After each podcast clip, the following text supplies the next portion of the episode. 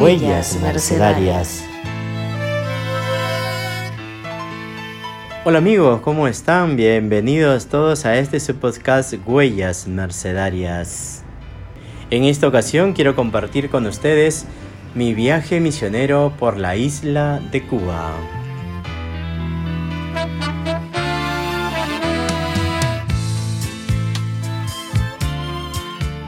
Resulta interesante recordar que en septiembre del año 2011, por indicación del maestro general de la Orden de la Merced, tomé un vuelo desde Roma, París y La Habana, Cuba, para llegar al Aeropuerto Internacional José Martín de dicha ciudad. Cabe resaltar que la isla de Cuba fue descubierta por Cristóbal Colón en 1492 y que supo estar bajo el dominio español desde 1511 hasta 1898, que logró su independencia, hasta lo que fue el acontecer de la Revolución Socialista presidida por Fidel Castro y sus seguidores. Desde allí hasta el día de hoy, Cuba sigue siendo un país impensable. Mucha gente reconoce de que vive por fe, es decir, familia en el extranjero la F de familia, la E de extranjero, porque mucha gente desde diversos países del mundo siempre envían dinero para que muchos que se quedaron en la isla puedan subsistir ante todo lo que son la forma de reglamentar la vida cotidiana entre los cubanos. En realidad, Recordemos aún más que La Habana, como ciudad capital de la República Socialista, fue fundada el 16 de noviembre de 1519 por el conquistador español Diego Velázquez de Cuellar. Las huellas mercedarias se encuentran en dos ciudades importantes de la isla. En la ciudad capital, La Habana, en la zona del casco viejo, puede visitar el templo de la Merced, donde se encuentra el centro del altar mayor, una bonita imagen a la Virgen de las Mercedes. En la parte de la entrada a la mano derecha del templo también hay otra imagen sentada de la Virgen de la Merced donde la santería cubana, es decir, con un sincretismo religioso entre católicos y no católicos que se encuentran, le llevan muchas flores. La santería cree también entre sus divinidades que la Virgen de la Merced es también madre de liberación para su pueblo. Aún más, es grato reconocer que en la ciudad de Camagüey, a 8 horas de la ciudad capital, llamada antiguamente la Villa de Santa María del Puerto Príncipe, también los padres mercedarios fundaron un convento y levantaron un templo en honor de la Virgen de la Merced. La ciudad de Santiago, que queda un poco más lejos de Camagüey, es también reconocida porque ahí está el santuario principal de la devoción más venerada de toda la isla, que es a la Virgen de la Caridad del Cobre. Cabe resaltar que entre las huellas mercedarias se encuentran dos mercedarios que fueron obispos en la ciudad de La Habana, entre ellos Fray Alonso Enrique de Armendáriz, que dirigió la iglesia desde 1610 a 1624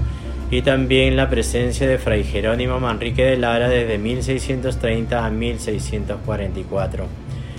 En torno a la ciudad de Camagüey, donde yo pude estar varios meses en los caminos de Misión Redentora, puesto que los mercenarios fueron expulsados por la revolución de Fidel Castro, después de varios años de haber estado fuera de la isla, hemos retornado alrededor de hace unos 10 años atrás para poder también ser presencia evangelizadora de la iglesia entre tanta gente que en realidad tiene ese hambre de Dios y esa hambre espiritual. Por eso que reconocemos que la ciudad de Camagüey está ubicada en el centro de Cuba, fundada como villa el 2 de febrero de 1514 y dedicada a Santa María,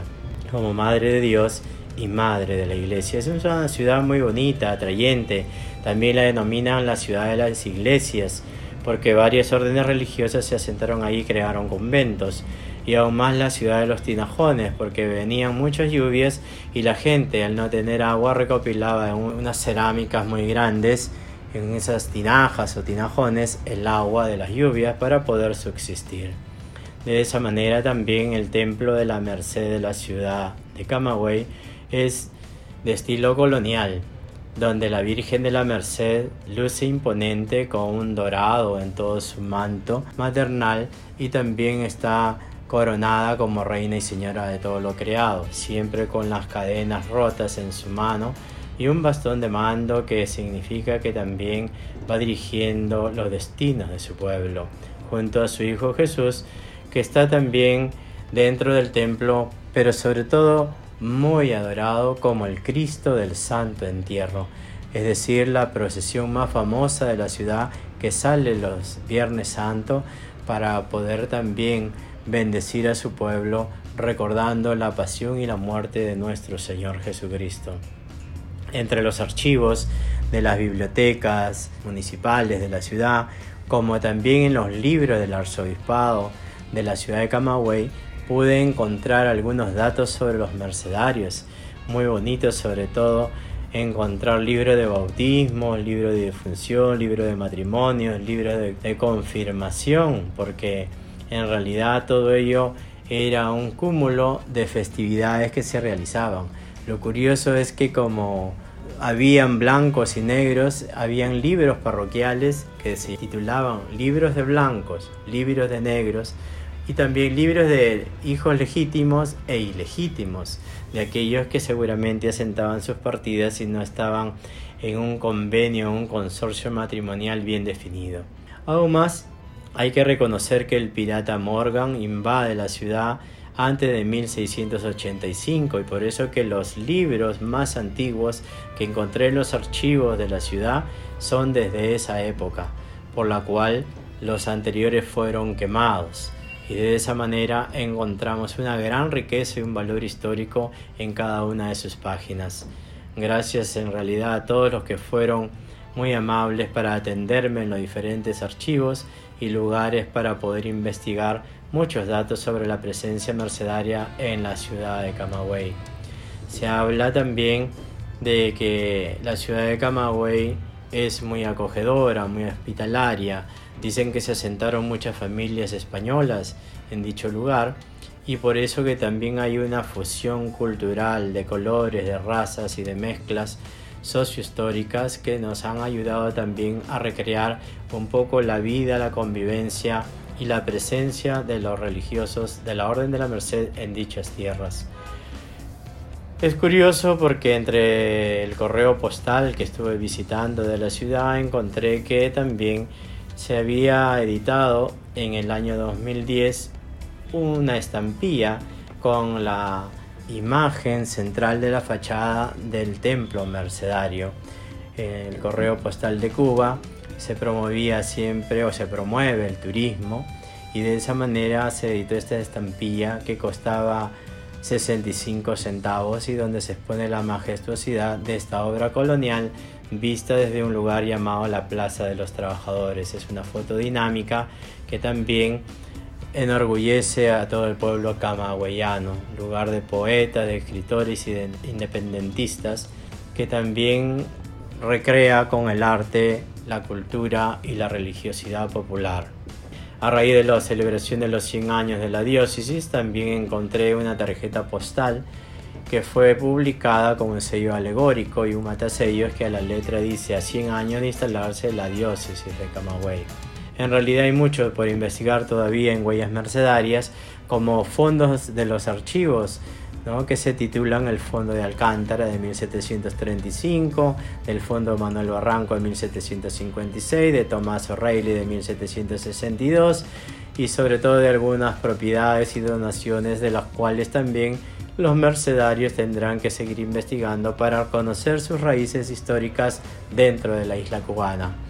Cuba, como decía al inicio, es un país impensable, donde uno puede recrearse de tantas cosas, de su pueblo, de sus tradiciones, de su cultura, de su historia, de su arte, de su pintura, de su alegría. Y en realidad, si ustedes quieren seguir conociendo un poco más de Cuba, no se olviden de escribirme a mi correo electrónico jsabelo.gmail.com donde podemos compartir algunas experiencias de vida y de fe cristiana y aún más ya saben que si siguen nuestro podcast Huellas Mercedarias pueden inscribirnos también o encontrarnos con mis datos personales en Instagram o también en Facebook. Así que nos estamos comunicando en Huellas Mercedarias en nuestro próximo podcast. Felicidades para todos.